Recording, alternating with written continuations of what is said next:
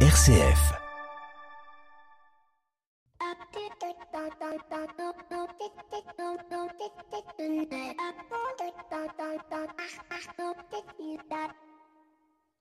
Bonjour à toutes et à tous. Les sujets ne manquent pas en ce moment à tel point que l'on ne sait plus lesquels choisir. Il y a quelques jours, Monsieur Macron se réunissait avec Monsieur Scholz pour évoquer, dans un contexte économico-climato-énergétique, le rôle de chacun afin d'éviter une désagrégation de l'Europe. Monsieur Poutine ayant parfaitement compris que ce ne sont pas les bombes qui détruiront l'Europe, mais l'incapacité de celle-ci à répondre de manière solidaire aux problématiques et de faire face à des questions d'inflation, de défense et d'énergie. Point de bombe donc pour déstabiliser l'Europe, mais juste la fermeture d'un petit robinet de gaz. Et là, tout s'explose, tout s'embrase. L'Allemagne et la France divergent, de mauvais signaux sont envoyés au monde, au monde économique, au monde financier. Si la question du pouvoir d'achat et de la défense sont des questions centrales, celle qui divise le plus, c'est le refus par Berlin de négocier la désindexation de l'électricité sur le gaz. En effet, aujourd'hui, la France, contrairement à l'Allemagne pour ses besoins énergétiques, s'appuie principalement sur l'électricité et celle-ci ne coûte pas très cher.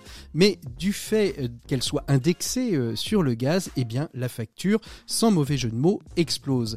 Et quand on dit cela, eh bien très souvent on a assez peu de chiffres. Le, prix de la facture d'électricité dans les entreprises françaises a explosé. Mais c'est quoi le prix exactement? Eh bien, il me vient d'un entrepreneur nantais de ma région qui fabrique des meubles pour les enseignes et les franchises telles que des hôtels ou des fast-foods.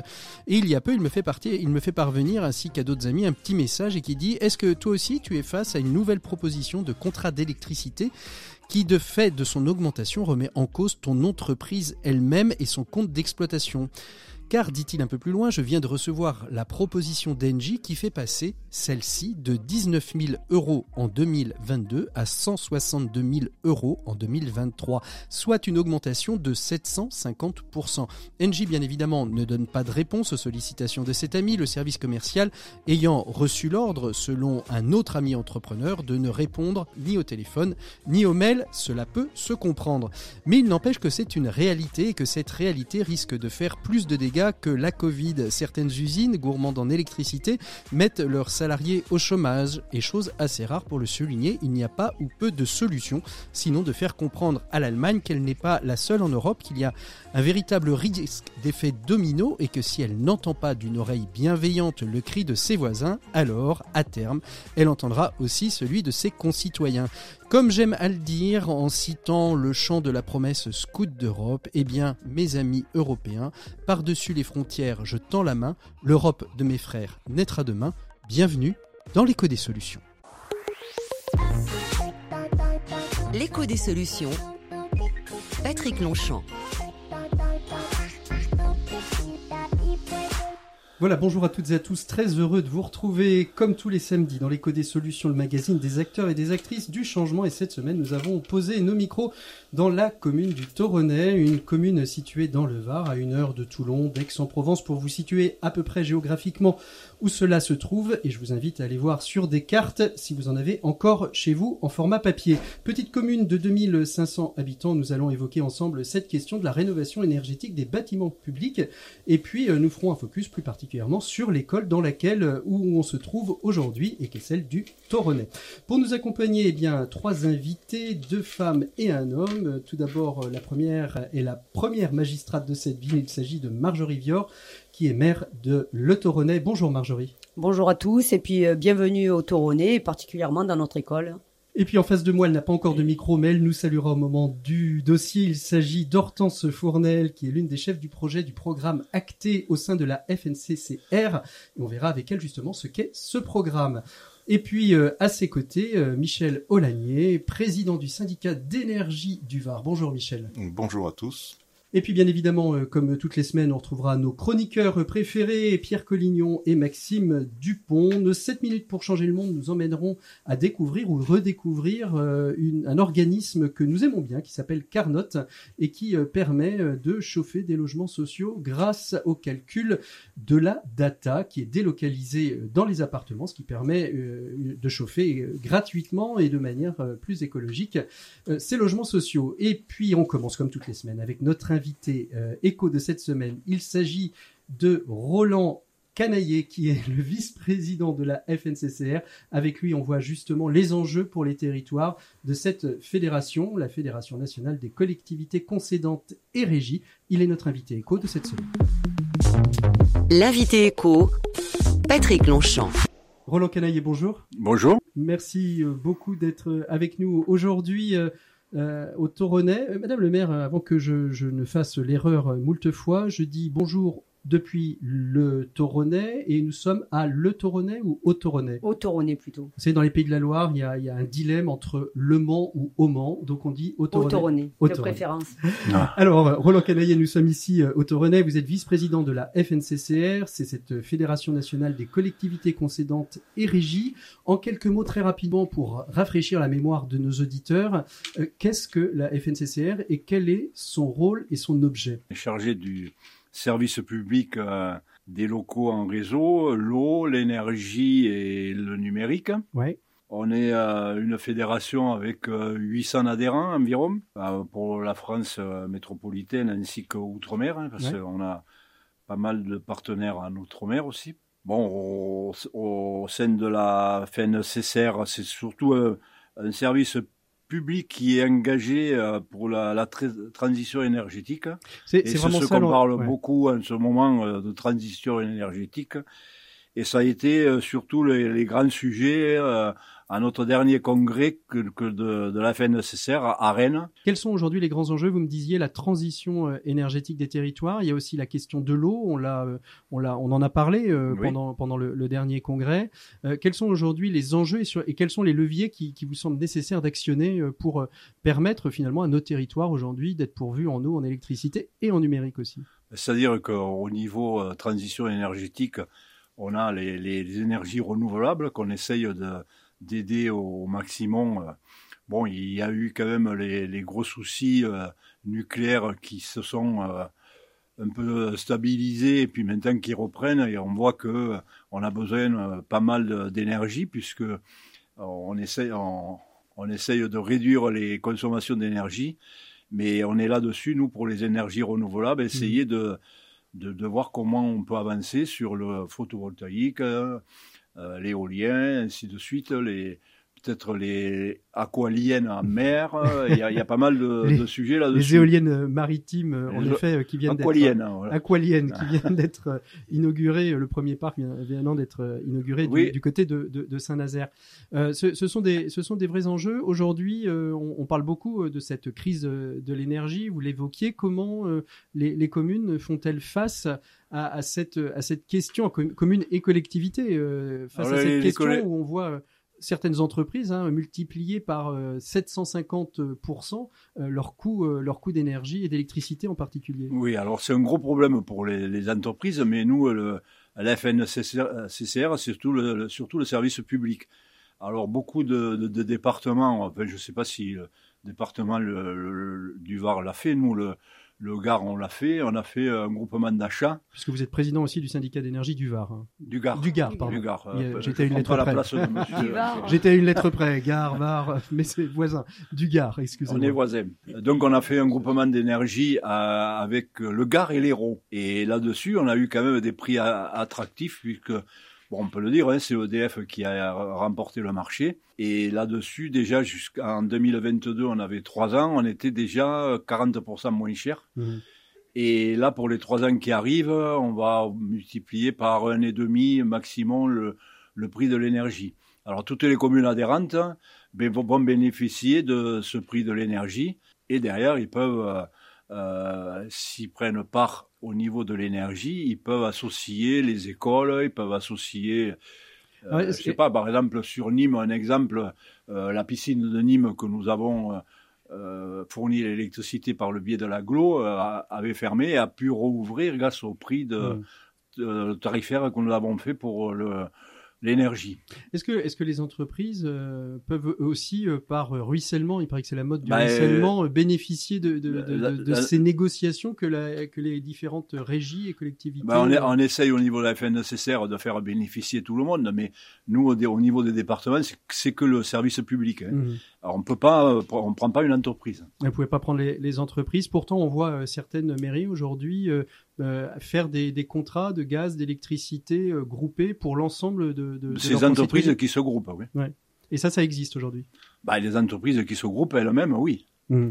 Mais bon, après, il faut quand même des, des entreprises qui sont des, des, gros clients de, de l'énergie. Euh, on va pas on va pas grouper une entreprise qui va prendre 5000 euros par an d'électricité. Hein. Alors, une autre question qui a été abordée pendant le congrès, que j'ai trouvé euh, particulièrement euh, pertinente, et, particulièrement sur la question d'énergie, mais aussi sur la question de l'eau. Euh, est-ce qu'il n'y a pas un risque à un moment donné que les grosses métropoles, les grosses villes, les gros territoires mettent sous leur coupe les plus petits territoires en allant chercher ce qu'elles ne peuvent plus produire ou ce qu'elles ne peuvent pas produire? Je pense, bah, voyez, on voit assez peu d'éoliennes en ville mais par contre beaucoup à la campagne, mais qui vont servir à, alimenter en électricité les villes. Est-ce qu'il n'y a pas aujourd'hui un risque euh, de, de, de, de, vassalisation euh, des, des, zones rurales? Ben, C'est-à-dire que euh, souvent même les, les, centrales nucléaires, elles ne sont pas en ville, elles sont à la campagne. À la campagne. Alors c'est l'ensemble qui, qui envoie de l'énergie pour les villes, et pour les campagnes et tout. Et l'éolien ou le photovoltaïque, c'est pareil. On, on, prend dans l'autre sens et on, de la centrale nucléaire, on a envoyé l'électricité euh, vers le client, et maintenant du client, on va, le, prendre dans l'autre réseau. Alors le réseau Enedis, il faut l'adapter à, à, ce système, parce que il était créé pour recevoir du courant, il n'était pas pour l'envoyer. Mmh. Euh, dernière question euh, avant de, retrouver euh, Pierre Collignon pour la chronique des entrepreneurs et dirigeants chrétiens.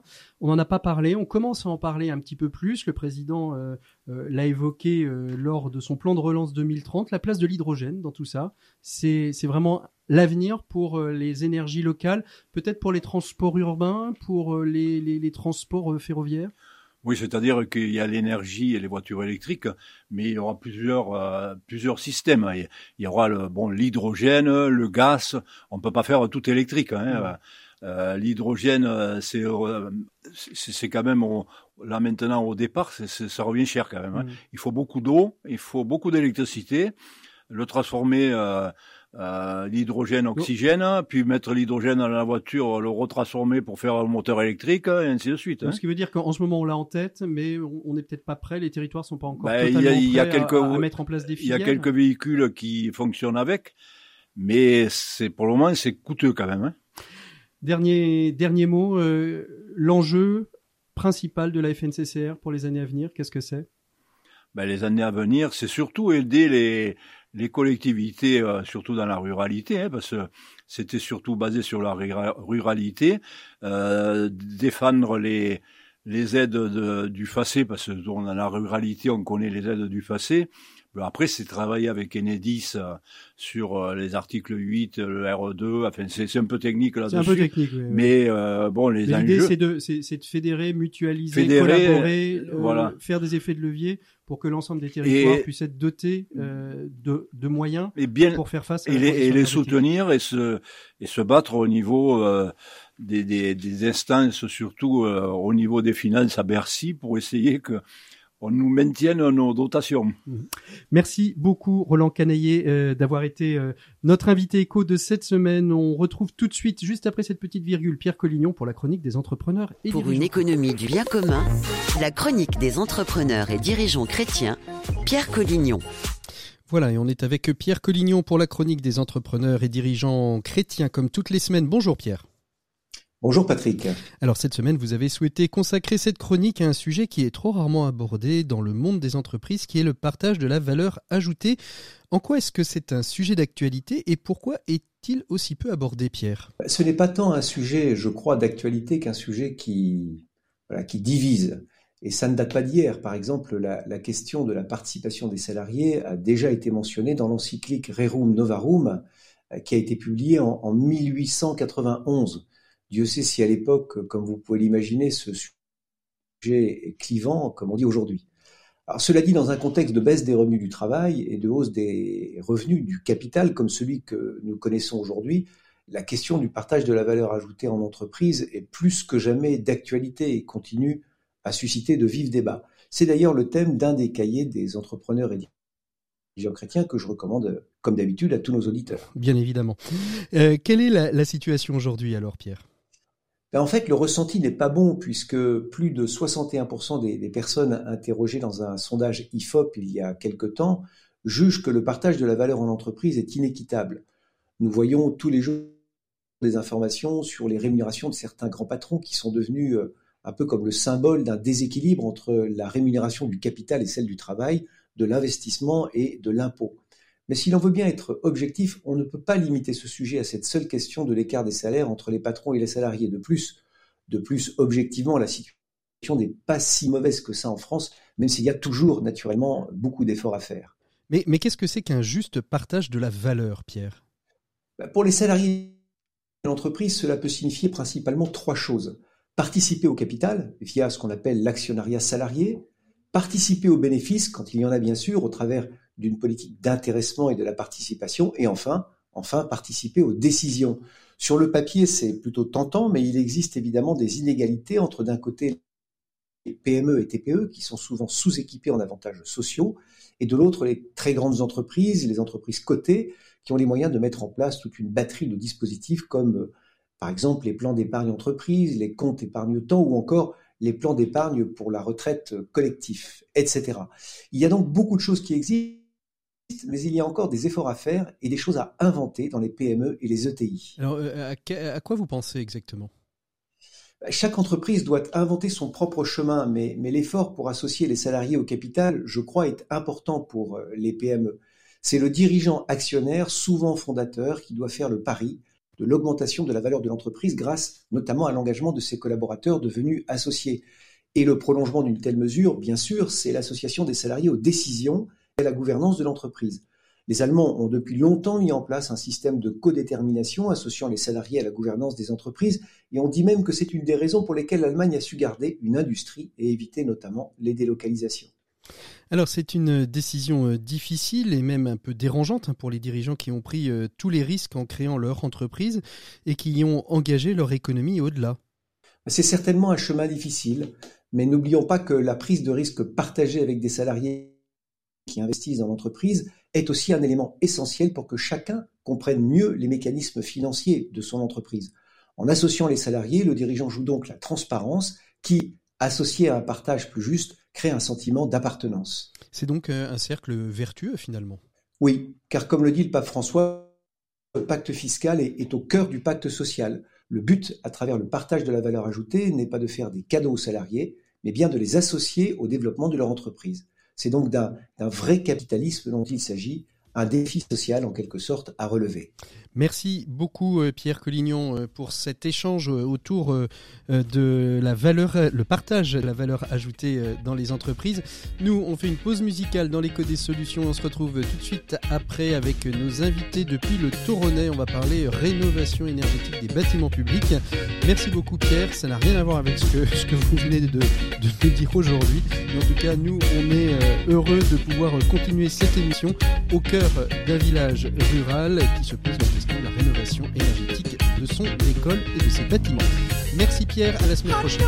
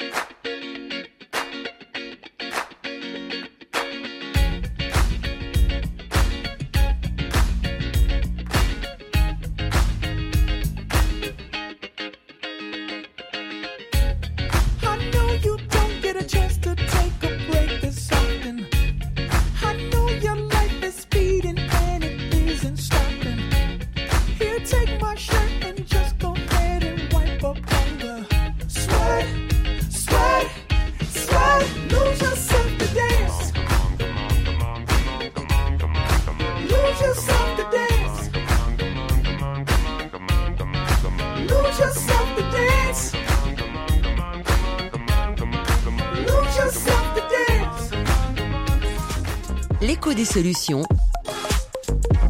Patrick Longchamp. Voilà, il est temps d'ouvrir le dossier de l'éco des solutions de cette semaine. Nous sommes toujours depuis euh, la commune du Toronnet avec euh, nos trois invités, celle que je ne vous ai pas présentée au début, donc je vais commencer par elle. Il s'agit d'Hortense Fournel. Bonjour Hortense. Bonjour. Merci beaucoup d'être avec nous. Donc vous êtes euh, chef de projet au programme Acté. C'est le programme, et vous allez nous le détailler d'ici quelques instants, euh, qui permet d'accompagner les collectivités euh, locales, les mairies et les communes et les départements, enfin tous ceux qui ont besoin de rénover les bâtiments publics. Vous allez nous expliquer ça d'ici quelques instants. En face de vous, euh, la première magistrate de la ville. J'aime beaucoup dire la première magistrate. Euh, Je trouve que c'est joli comme terme. On l'emploie assez peu pour les maires et donc je voilà. Et vous êtes la maire du Toronnet. et Vous êtes Marjorie Vior. Vous êtes euh, dans cette phase, vous, euh, euh, de rénovation euh, de l'école et du groupe scolaire euh, du Toronnet. Vous nous expliquerez euh, euh, durant euh, cet échange euh, par quel biais on prend tout ça, comment, quand ça tombe sur une commune de 2500 habitants, on peut faire face à, euh, à, des budgets qui restent quand même conséquents et de quelle manière euh, on est accompagné. Et puis en face euh, de moi, euh, Michel Olanier, vous êtes président du Simielec Var et non pas du Gard, comme nous le disions, nous confondions avec Roland dans l'invité éco au début de, de, de cette émission. Donc vous êtes bien président du Simielec Var et avec vous, on va voir justement comment euh, toutes ces synergies, tout ce que l'on va échanger euh, est accompagné, euh, mutualisé pour permettre justement à toutes les communes de pouvoir bénéficier d'aide, de fonds, de soutien, peut-être parfois moral, pour faire cette transition énergétique et rénover leurs bâtiments.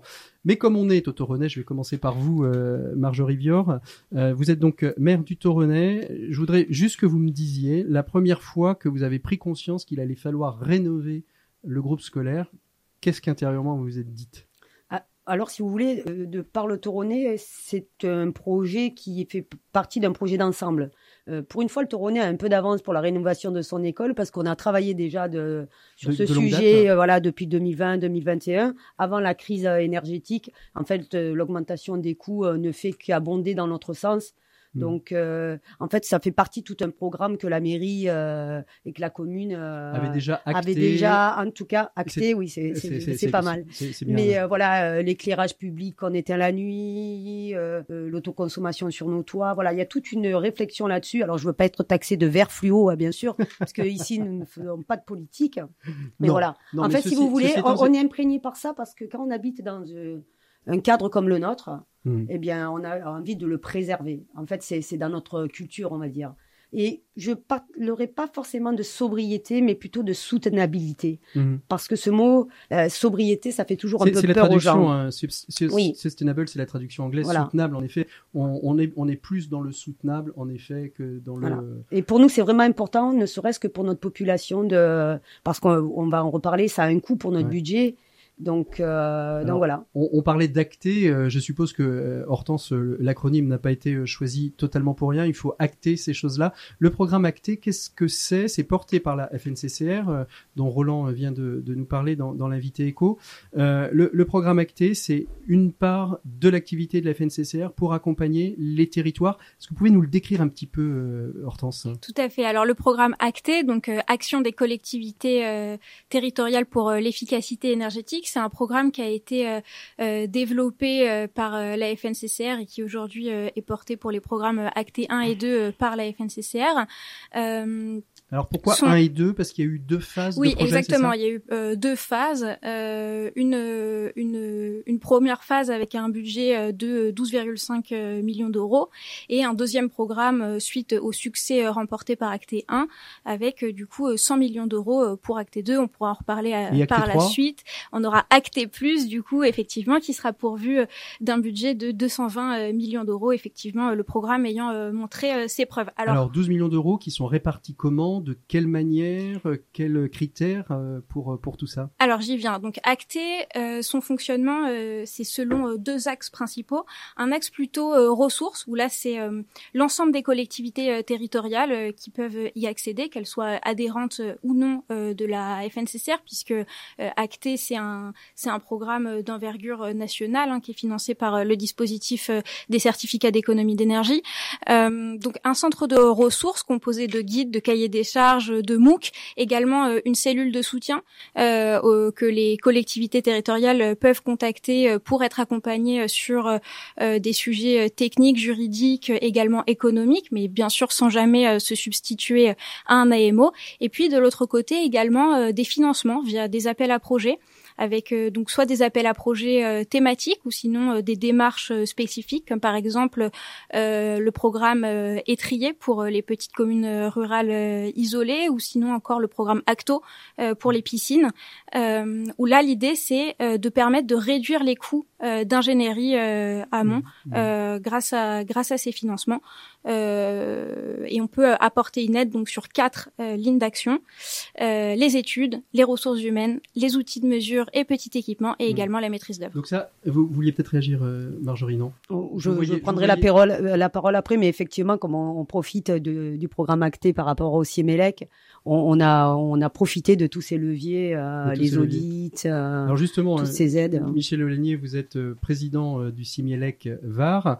Euh, tout, tout le programme, comment vous le mettez en musique, vous, euh, tout le programme de- dont vient nous parler Hortense, comment il est mis en musique au niveau départemental? Alors, euh, au niveau départemental, en fait, le, le syndicat regroupe aujourd'hui 140 communes sur le département, donc pas toute la totalité. Pas toute la théorie, il y en a qui font euh, cavalier seul ou Pas cavalier seul. et qui Mais ont elle décidé travaille- de elle travaillait autrement différemment. Oui. Donc, euh, euh, sur ces 140 communes, nous, notre premier principe, enfin notre premier euh, élément de la raison d'être du syndicat, c'est d'être à ODE euh, pour euh, pour les communes qui sont qui, sont présentes là, mais qui sont présentes et qui sont adhérentes, mais on s'est orienté très vite sur d'autres sujets comme enfin des sujets sur l'efficacité énergétique. Donc on a commencé sur l'éclairage public.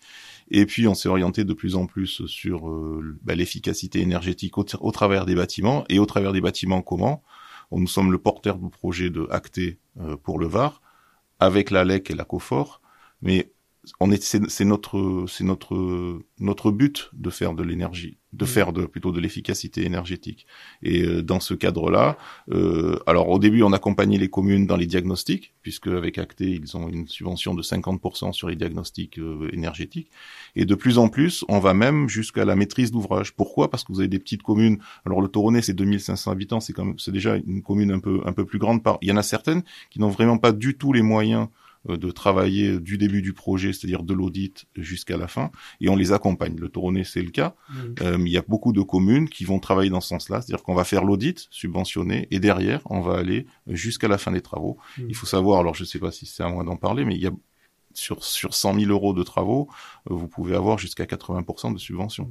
C'est c'est- c'est exactement ce qui s'est passé pour, pour le Toronnet, ce que vous me disiez en préparant cette émission. Oui, effectivement, c'est les phases euh, que le, le projet a suivi, puisque notre école, la, la particularité, c'est que c'est trois ou quatre blocs différents qui datent de 1884 à 1980. Ils se avec, posaient pas euh, trop trop la question. Voilà, Euh, donc euh, il y, a, il y a des parties qui sont déjà isolées, mais pas toutes. Donc euh, voilà, on a fait euh, l'audit avec avec le CIEMELEC et, et le programme Acté, donc qui a été pris en charge. La COFOR nous avait déjà pris, fait un pré-audit. ouais. Après, donc le CIEMELEC, qui a été pris 50% en charge. Euh, et donc euh, après, on les a pris pour euh, pour nous aider dans ce dossier. Bon après, on a dû faire aussi des coupes euh, dans, dans alors, le Si, si un maire nous écoute du, du, du- d'une 80%, petite- oui. ouais, 80%, un peu mais moins. c'est compliqué à, à mettre en œuvre avec euh, tous les éléments là, dont, dont on vient de parler. Il y a une forme de complexité. Est-ce que vous, on peut, on peut comprendre qu'un maire qui, euh, même s'il a un schéma directeur, même s'il sait qu'il est obligé d'y passer, euh, puisse avoir peur euh, vous, avez, vous avez eu cette peur face à, à la, à la complexité d'un. Cher projet monsieur, je n'ai peur de rien, moi. Donc, euh, ça voilà. ça s'entend dans votre voix déjà.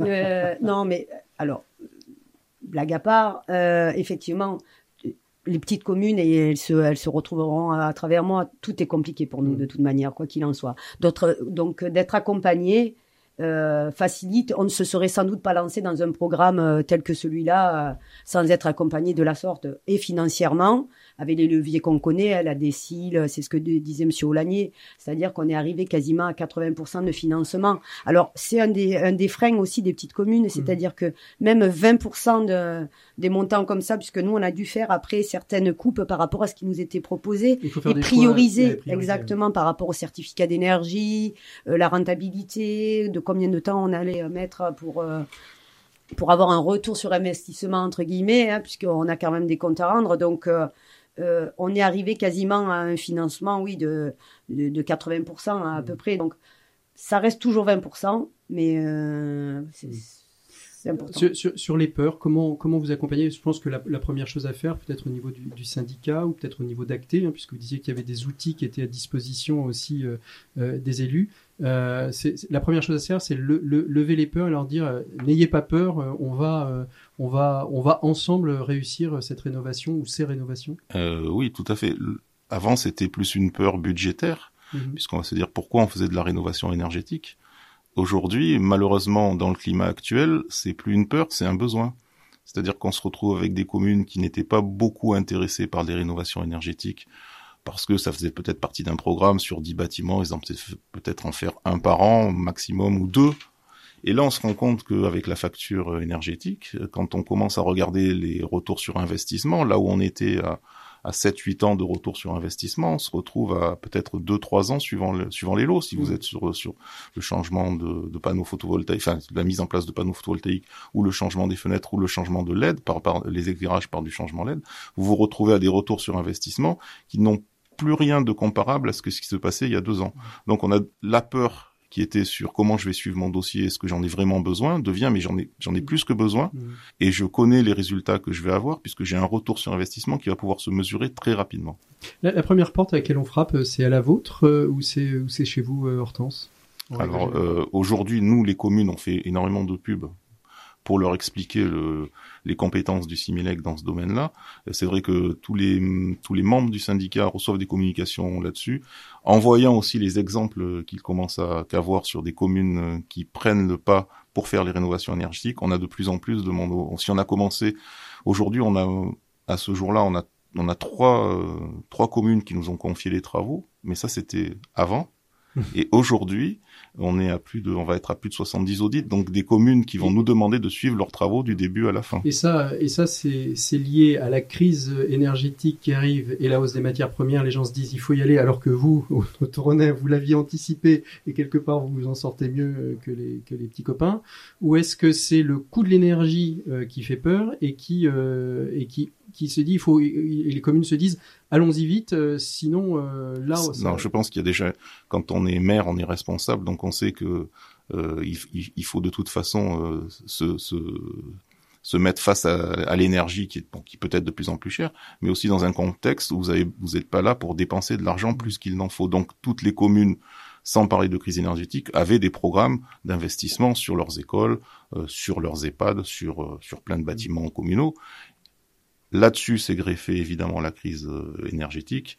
Et là, évidemment, on a eu, c'est plus qu'un accélérateur, hein, c'est euh, c'est un turbo qui s'est mis en place, où on a de plus en plus de demandes. Et, et grâce à la FNCCR et, le programme acté. et au programme acté, là où il y avait des peurs, des réticences, il y a des ouvertures énormes. Mm. Ah, Les chakras s'ouvrent. Un, un point, oui, que je voudrais souligner, c'est vrai, euh, le président euh, Olanier euh, évoque euh, la crise euh, énergétique actuelle, et c'est vrai qu'aujourd'hui, du coup, il y a un réel engouement Mhm. Enfin à la fois malheureusement et heureusement euh, pour euh, la rénovation énergétique, mais à la base, si on revient un peu à la genèse euh, des raisons pour lesquelles on a créé le programme Acté, les raisons étaient triples presque, j'ai envie de dire. C'était dans un contexte de contraction budgétaire pour les collectivités territoriales où clairement l'énergie pèse dans le budget et rénover, ça permet de réduire. Également pour des enjeux de, changement climatique et enfin quelque chose qu'on n'a pas encore évoqué, mais d'un point de vue réglementaire, le dispositif euh, éco-énergie tertiaire qui est issu euh, de la loi euh, Elan oblige à échéance euh, euh, 2050 euh, les La les, rénovation. ouais, bah, les collectivités Mhm. territoriales à réduire de 60% euh, leur consommation énergétique par rapport à 2010 avec une première échéance de moins 40% en 2030. Donc euh, Alors, le, le programme acté, c'est des appels à projets, hein, si, si j'ai bien compris. Est-ce que, euh, et on voit l'engouement, d'abord, est-ce que les enveloppes euh, sont, sont suffisantes? On voit qu'Acté Plus euh, pointe le, le bout de son nez. Est-ce qu'il n'y a pas un risque euh, parfois euh, Comment est-ce qu'on mesure qu'à un moment donné, finalement, on va pouvoir aider toutes les communes euh, et qu'il n'y ait pas de trou dans la raquette? Alors, c'est pour ça justement. Alors, on a plusieurs euh, leviers, mais c'est pour ça que Acté, un de nos piliers philosophiques forts, c'est euh, la mutualisation. Et donc, on va accompagner les porteurs de projets potentiels à se regrouper en amont de la candidature, euh, avec du coup l'aide des porteurs de projets locaux. Donc si elles n'ont pas été euh, identifiées au moment de la candidature, l'idée c'est quand même de leur permettre, entre guillemets, si je peux me permettre l'expression, hein, de prendre le train euh, en, marche. Vous pouvez vous permettre. Et, euh, Les- et- Entre 12h et 13h, c'est c'est des expressions qu'on peut utiliser. Euh, donc voilà, de prendre le train en marche. Euh, et à côté de ça, pour les communes qui n'auraient pas accès euh, à, À ce programme ou- bah, à des à des syndicats d'énergie, hein, Mhm. typiquement euh, sur euh, leur territoire, euh, et bien du coup, on a mis en place euh, la démarche étrier Mhm. pour justement les communes rurales isolées et limiter les trous dans la raquette. L'idée, c'est d'oublier personne. Après, encore, euh, faut-il euh, faire connaître le programme acté. euh, va falloir mettre un standard. Peut-être que ça va, ça va sonner dès lundi matin euh, dans, les, dans les bureaux de la FNCCR, euh, après avoir entendu euh, toutes, toutes ces, ces programmes. Euh, une école, euh, en termes de rénovation énergétique, ça, ça se traite de la même manière qu'un autre bâtiment où c'est plus compliqué parce qu'il y a des rythmes euh, scolaires dont il faut tenir compte? Oui, effectivement, c'est un peu la difficulté et les peurs. Quand vous parlez de peur, on Oui. sait que c'est des chantiers qui sont difficiles à mener euh, parce qu'il y a des créneaux qui sont euh, pour les travaux. On ne peut pas faire les travaux quand on veut et euh, les phases de travaux sont réservées aux vacances scolaires. Et, et ça a été un peu, euh, on peut le dire quand même, une, une des difficultés de, de, de ce chantier. D'ailleurs, euh, on va aller visiter notre école euh, cet après-midi. Euh, vous verrez qu'il y a encore des travaux euh, En qui- cours. voilà, en Ils cours. seront finis à, à la rentrée scolaire ou pas? Ré- Normalement, oui. S'ils veulent sortir euh, de l'école vivant, euh, Il vaut mieux. voilà, il vaut mieux. Mais effectivement, on, on- on devrait être dans la phase vraiment finale de, de ce projet. Alors après, on a tous les mêmes problématiques. hein. Cette année, on a eu des Mm. difficultés en approvisionnement de matières premières. C'est des gros chantiers. Alors euh, le, le Siemelec Var euh, aussi. Alors je vais pas dire qu'ils essuient les plâtres parce que euh, c'est pas le cas. Quand on fait des travaux, on essuie toujours un peu de plâtre, Exactement, mais en tout cas. Euh, c'est là où, par contre, la concertation a été importante, c'est que avec les entreprises, et il y a beaucoup de corps de métier, puisque c'est ce qu'on a dit. En fait, nous, on a fait du panneau photovoltaïque, une chaudière à granulés, une partie des, euh, des huisseries, euh, le, le doublage des cloisons, euh, les luminaires. Donc, il y, a il y a eu euh, Vraiment un, un- un grand, un, un grand champ de, de travaux, un grand panel. exactement de- qui de- demande beaucoup d'entreprises. Et, et ça, dans une école, c'est un peu compliqué à gérer. et- et aujourd'hui, Michel Vanier, c'est- compliqué. On dit, on dit que la main-d'œuvre est compliquée aujourd'hui en France, mais que la main-d'œuvre spécialisée dans la rénovation énergétique, c'est encore peut-être plus complexe que, que d'autres que d'autres métiers. Et la main d'œuvre, elle est sur euh, du début du projet à la fin du projet. Du début Ouais. du projet, vous avez les audits, donc il faut trouver des Des des, so- auditeurs. des auditeurs.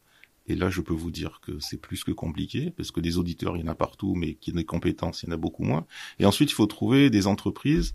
Et, les entreprises, il faut qu'elles soient disponibles, parce qu'il y a des créneaux, comme, la, comme venait de le dire euh, Madame le maire, c'est qu'il y a des créneaux pour les écoles, c'est pendant les vacances scolaires, donc euh, souvent il y a des congés aussi dans leur, dans leur entreprise. Mhm. Et ensuite, il faut trouver des entreprises qui ont des employés. Parce qu'aujourd'hui, la plupart, oui, mais la plupart, là, beaucoup d'entreprises en sont en manque de main d'œuvre flagrant. Hmm. Alors j'aurais- aimé les recevoir dans cette émission. Mm. Euh, malheureusement, c'est pas possible. Peut-être qu'on les recevra à à un autre, un autre moment. Euh, une toute nouvelle, euh, un nouveau centre de formation spécialisé euh, dans la formation et la Ah, rénovation énergétique qui s'appelle La Solive. Je leur fais un petit coup de pub parce qu'ils sont jeunes et que voilà, que dans l'éco des solutions, on aime bien mettre en lumière de, de- de belles initiatives. C'est aussi la rénovation énergétique. L'air de rien, on le disait, les, les- les- les commentateurs, comme on dit, le disaient. C'est aussi la création de plein de nouveaux métiers, Hortense, en fait. Est-ce que vous, vous êtes issu, vous avez le sentiment d'être issu de ces nouveaux métiers de, de l'énergie. Je pense aussi à ceux qui travaillent pour les syndicats d'énergie qu'on appelle les économes de flux, dont on manque aussi, hein, je crois. Oui, effectivement. euh, alors c'est vrai que euh, il y a certains euh, syndicats ou d'autres structures comme euh, des EPCI ou Mhm. des ALEC qui avaient euh, euh, pu déjà euh, structurer euh, des, des services euh, d'accompagnement aux communes euh, en matière de euh, rénovation euh, énergétique. D'autres qui ont pu structurer ça euh, grâce à Acté et grâce euh, à l'embauche euh, d'un économe de flux. Dans tous les cas, ce qui est intéressant de voir, c'est que euh, l'économe de flux, c'est quelqu'un qui va avoir une double casquette et qui va travailler aussi bien sur les flux techniques que sur euh, les flux financiers. Mhm. Et cette compétence d'ingénierie euh, financière euh, qu'ont les économes de flux embauchés grâce au programme Acté est essentielle pour mener à bien Et Il y, ces a- il y projets a des de formations aujourd'hui. un, un jeune dit bah finalement c'est peut-être ça pourrait m'intéresser économe de flux. C'est un métier. on passe, j'allais dire par les, fi- les- peut-être les filières euh, euh, d'école sur les métiers du développement durable et après on apprend sur le terrain. Ou est-ce qu'il y a des filières aujourd'hui un diplôme d'économe de flux? Je sais pas si ça existe. Non, c'est vrai, il n'y a pas de diplôme entre guillemets d'économe de flux euh, à proprement parler. Il y a des formations euh, qui permettent euh, d'acquérir ces compétences et nous aussi, dans le cadre d'Acté, on dispense un certain nombre de formations pour permettre de, de monter en compétences sur sur ces sujets, et puis aussi pour la formation continue tout au long de la vie professionnelle. Euh, ceci étant dit, euh, effectivement, euh, au regard euh, de, de, de- des, des besoins de, de, de main d'œuvre économe de flux, mais également dans, dans les, enfin vous l'avez évoqué, hein, pour les auditeurs, les entreprises, etc. On réfléchit dans le Mhm. cadre d'Acté Plus effectivement à monter euh, des, des accompagnements euh, en amont du coup sur euh, sur ces formations. Je reviens, je reviens à, à l'école. C'est peut-être un peu tôt pour le dire, mais euh, grâce aux audits, grâce aux projections, est-ce que vous savez déjà à peu près euh, ce que vous allez économiser en termes d'énergie, euh, Marjorie Alors euh, oui, parce que en premier lieu, c'était une des, obligations pour, pour toucher certaines subventions, hein, dont, la décile. Et c'est là aussi où nous, on a respecté par rapport à ce, qu'on disait tout à l'heure, les différentes orientations qu'on a données. Donc, au, final, on arrivera à un gain de, de environ 30% euh, d'énergie économisée, donc de gain énergétique sur l'ensemble de l'école. Ce qui pour nous, euh, 30%, Déjà. c'est déjà un gros effort. Et c'est là aussi où vous intervenez au niveau du, du, du syndicat, euh, c'est de euh, d'accompagner euh, sur euh, sur les données, de bien vérifier que entre l'audit euh, et puis euh, ce qui va se passer, de pouvoir rendre de plus en plus performant aussi euh, euh, cette, Mais de, cette de toute façon, c'est une obligation puisque vous avez le décret tertiaire qui va qui va prendre le pas là-dessus. Mhm. Et donc, il va falloir fournir les, les données de consommation. Et à ce moment-là, bien sûr, on, qu'on accompagnera les communes, Bien mais c'est une obligation de suivre les, les données. Donc, on va bien voir les, les diminutions de consommation automatiquement. Je reviens juste à une question sur la question euh, de l'emploi, de l'économie, Mm. des métiers.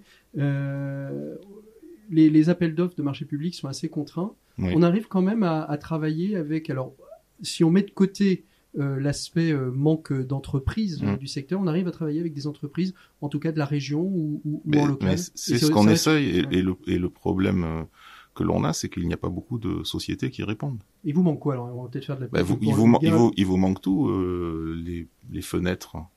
Pour faire rien que des fenêtres, euh, changer les fenêtres, bah, il faut Des trouver une en entreprise, fait. des menuiseries, oui. Mettre des panneaux photovoltaïques, euh, il faut relancer sans cesse les sociétés. Euh, Il y, a, il y a du travail et en face, vous avez, euh, il y a un manque flagrant de main d'œuvre. Euh, pour terminer, puisqu'on arrive rapidement, c'est toujours un peu frustrant, on arrive au, au bout de, au bout de cet échange. Hortense, Acté Plus, c'est ce qui est dans les, c'est ce qui est dans les tuyaux en ce moment. Euh, quelles sont les autres, les autres actions? Qu'est-ce qu'on pourrait dire à ceux qui nous écoutent? Peut-être euh, un maire, un élu d'une petite commune euh, qui serait passé euh, dans les trous de la raquette et qui euh, ouvre, ouvre, ouvre une oreille attentive à, à- à nos échanges. Qu'est-ce qu'on pourrait lui dire? Par quel bout euh, doit-il prendre les choses? Eh ben, faut nous contacter. Euh, nous, on saura euh, du coup effectivement, euh, enfin, on cherchera en tout cas à répondre euh, au mieux euh, aux besoins euh, de cette commune. Euh, on a encore aujourd'hui euh, des appels à projets euh, ouverts dans le cadre d'Acté 2, typiquement Acto pour les piscines. On a également l'UMACT pour l'éclairage public. On va lancer une expérimentation également sur l'effacement électrique des bâtiments publics, essentiel pour cet hiver qu'on s'apprête à passer. Et puis, effectivement, on l'a évoqué, on aura le programme Acté Plus avec de, de nouveaux financements qui devraient du coup ouvrir ses premiers appels à projets début 2023 2023. D'accord. Donc, ça arrive, euh, c'est vraiment ça dans les- arrive, dans les- dans les rapidement, mois- Dans les mois à venir. Dans les mois à venir. Vous, Madame le Maire, qu'est-ce que vous aimeriez dire à, à un maire, un confrère, euh, à un élu qui vous écoute? Euh, de pas hésiter à se lancer malgré tout dans, dans des travaux comme ça parce que voilà hormis c'est ce qu'on disait la, la vertu économique mais aussi quand même il faut voir tout un schéma d'ensemble et vraiment euh, réfléchir sur euh, notre mode de consommation en général et que les petits ruisseaux font les grandes rivières donc euh, même si c'est pour des petits bâtiments c'est pour des petites consommations il faut pas hésiter et on a toujours des, des moyens de se faire accompagner ce Mhm. qui est nécessaire voire vital pour des communes comme les nôtres Merci beaucoup à tous les trois d'avoir été nos invités du dossier de l'éco des solutions. J'espère qu'on on a ouvert plein de petites portes. On n'est peut-être pas rentré dans, dans tous les détails, mais en tout cas peut-être donner de l'envie euh, à certains élus, à certaines personnes de s'intéresser à cette question de la rénovation énergétique des bâtiments publics. Merci donc à tous les trois. On retrouve nous tout de suite Maxime Dupont pour sa chronique Un Max Déco. Il va nous parler euh, aujourd'hui d'austérité salariale. Qu'est-ce qu'il y a derrière ce terme? On va tout de suite le découvrir avec Maxime Dupont dans la chronique Un Max Déco. Maxime Dupont. Voilà, et on quitte le Toronnet pour retrouver Maxime Dupont. Bonjour Maxime.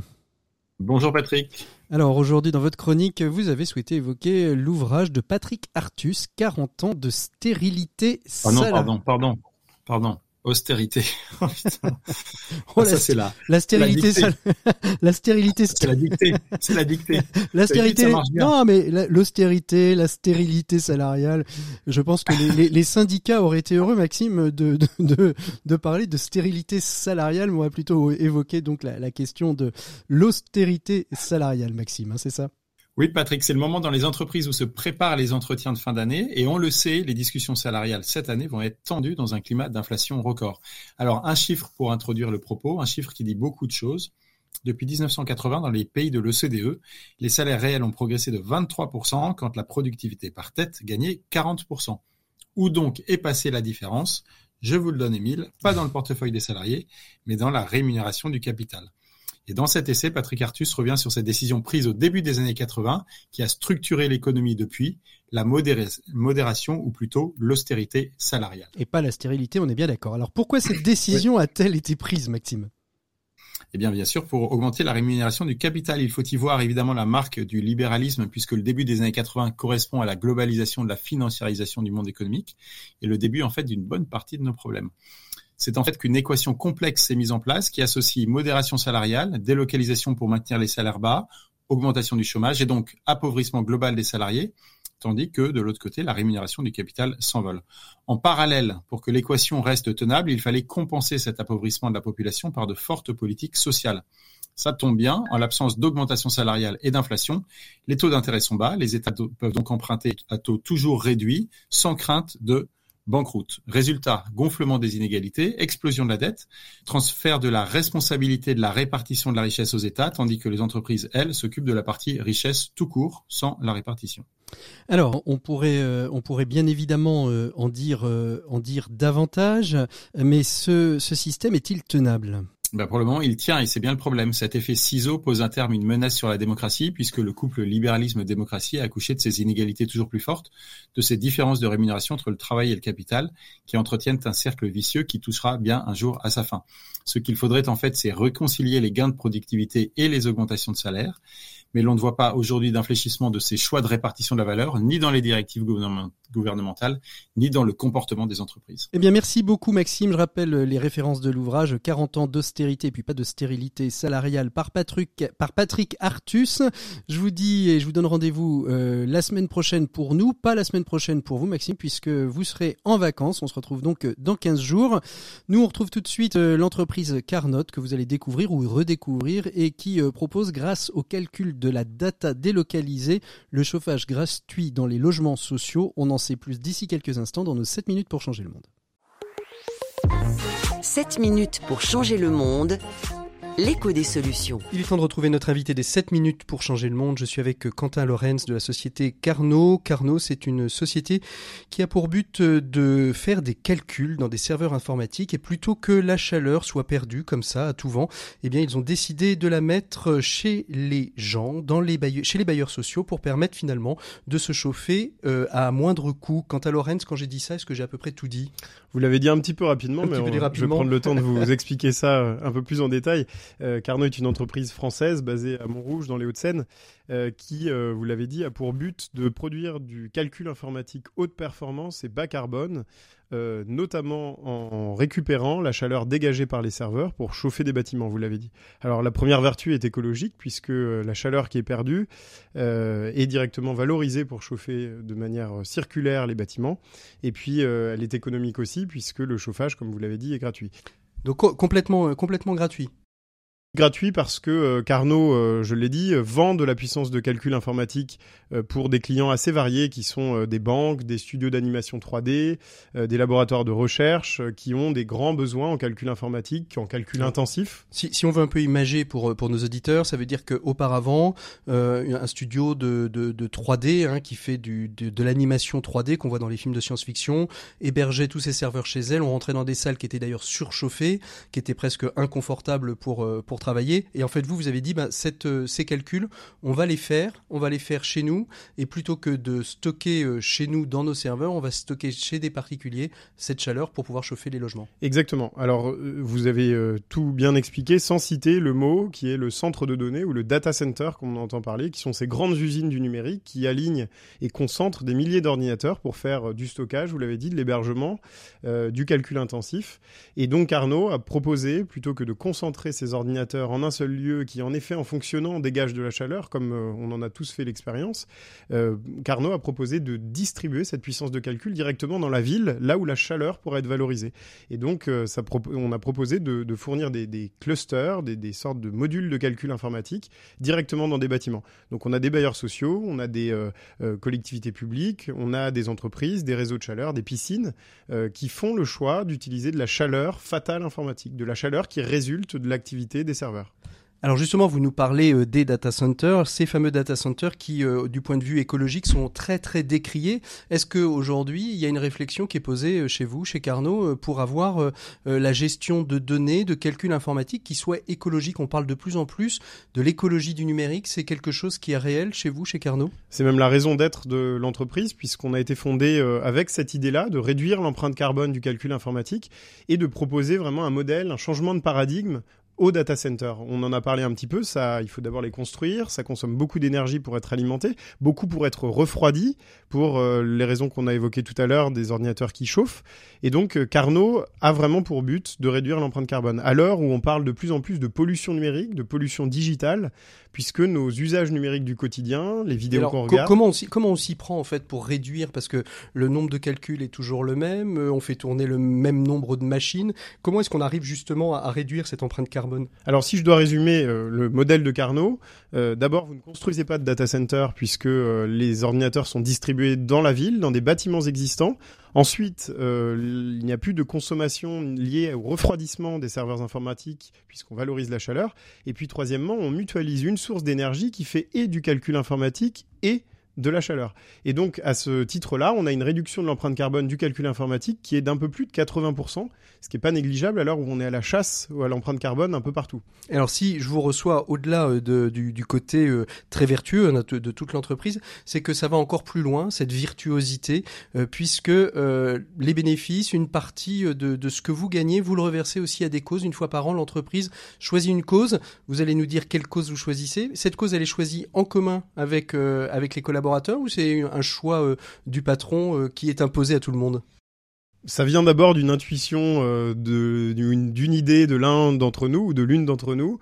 Euh, Aujourd'hui, on a pour cette année 2021, on a choisi de consacrer notre grande cause à l'Institut Imagine, euh, qui est relié à l'hôpital Necker et qui se concentre sur la recherche sur les maladies génétiques rares.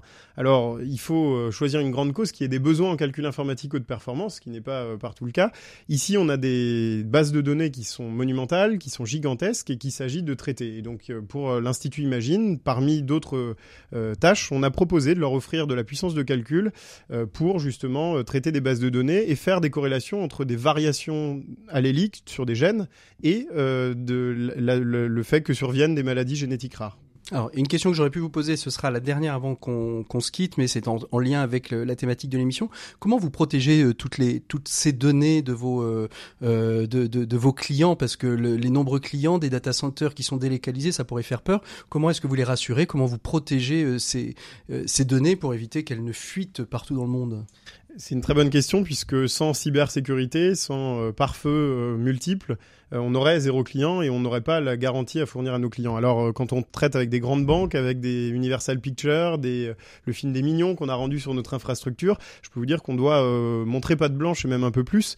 Donc on a plusieurs euh, degrés de, de sécurité. Le premier, c'est qu'on utilise euh, du chiffrage de, pour toutes les données qui transitent euh, au sein de nos clusters de calcul.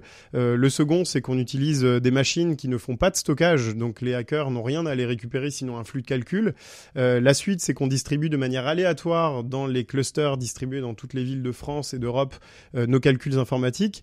Et puis finalement, euh, on utilise des petits morceaux de calcul qui sont distribués un peu partout dans la ville. Donc on n'a finalement pas de grosses tâches à aller récupérer. Et euh, alors on n'est on n'est pas, il n'est pas impossible qu'on se fasse hacker, mais en tout cas on essaye de se prémunir de tout ça. On subit des audits, on lance des démarches ISO notamment là-dessus. Alors, si j'ai si bien compris, vos vos chauffages centraux serveurs, on les trouve plutôt chez les bailleurs sociaux. Le particulier que je suive euh, peut commencer à acquérir un, un chauffage central pour mettre chez lui de, de, de ce type-là ou pas? Alors, comme on l'a dit tout à l'heure, d'un côté, Carnot vend de la puissance de calcul, de l'autre, Carnot vend de la chaleur. C'est deux activités qui sont bien distinctes. Euh, la puissance de calcul ne vous intéressera pas en tant que particulier parce que ce sont des tâches très complexes. En Ah oui, revanche, je parle pour me chauffer moi. parce sur que, le volet euh, chaleur, quand on voit cette crise d'énergie, du coût de l'énergie, on se dit que finalement, si on peut se chauffer à moins cher, ça peut être pas mal en chauffage d'appoint dans une, une, une maison ou dans une collectivité. Alors sur le volet chaleur, malheureusement, on ne travaille pas avec les particuliers. Euh, les seuls bénéficiaires qui, pourraient en avoir, c'est ceux qui euh, habitent des logements sociaux qui ont été équipés par nos technologies. Euh, sinon, on ne travaille pas avec les particuliers. On travaille, je le disais tout à l'heure, plutôt pour des réseaux de chaleur, des piscines, des logements sociaux, mais toujours dans des bâtiments d'ampleur. Merci beaucoup euh, Quentin Lorenz Merci, d'avoir été Patrick. notre invité de ces 7 minutes pour changer le monde. Merci, bonne écoute des programmes de RCF. Vous pouvez nous retrouver sur toutes les plateformes, rcf.fr bien évidemment, et sur toutes les autres plateformes de podcast pour partager et réécouter cette émission. À très bientôt, au revoir, bon week-end à tous.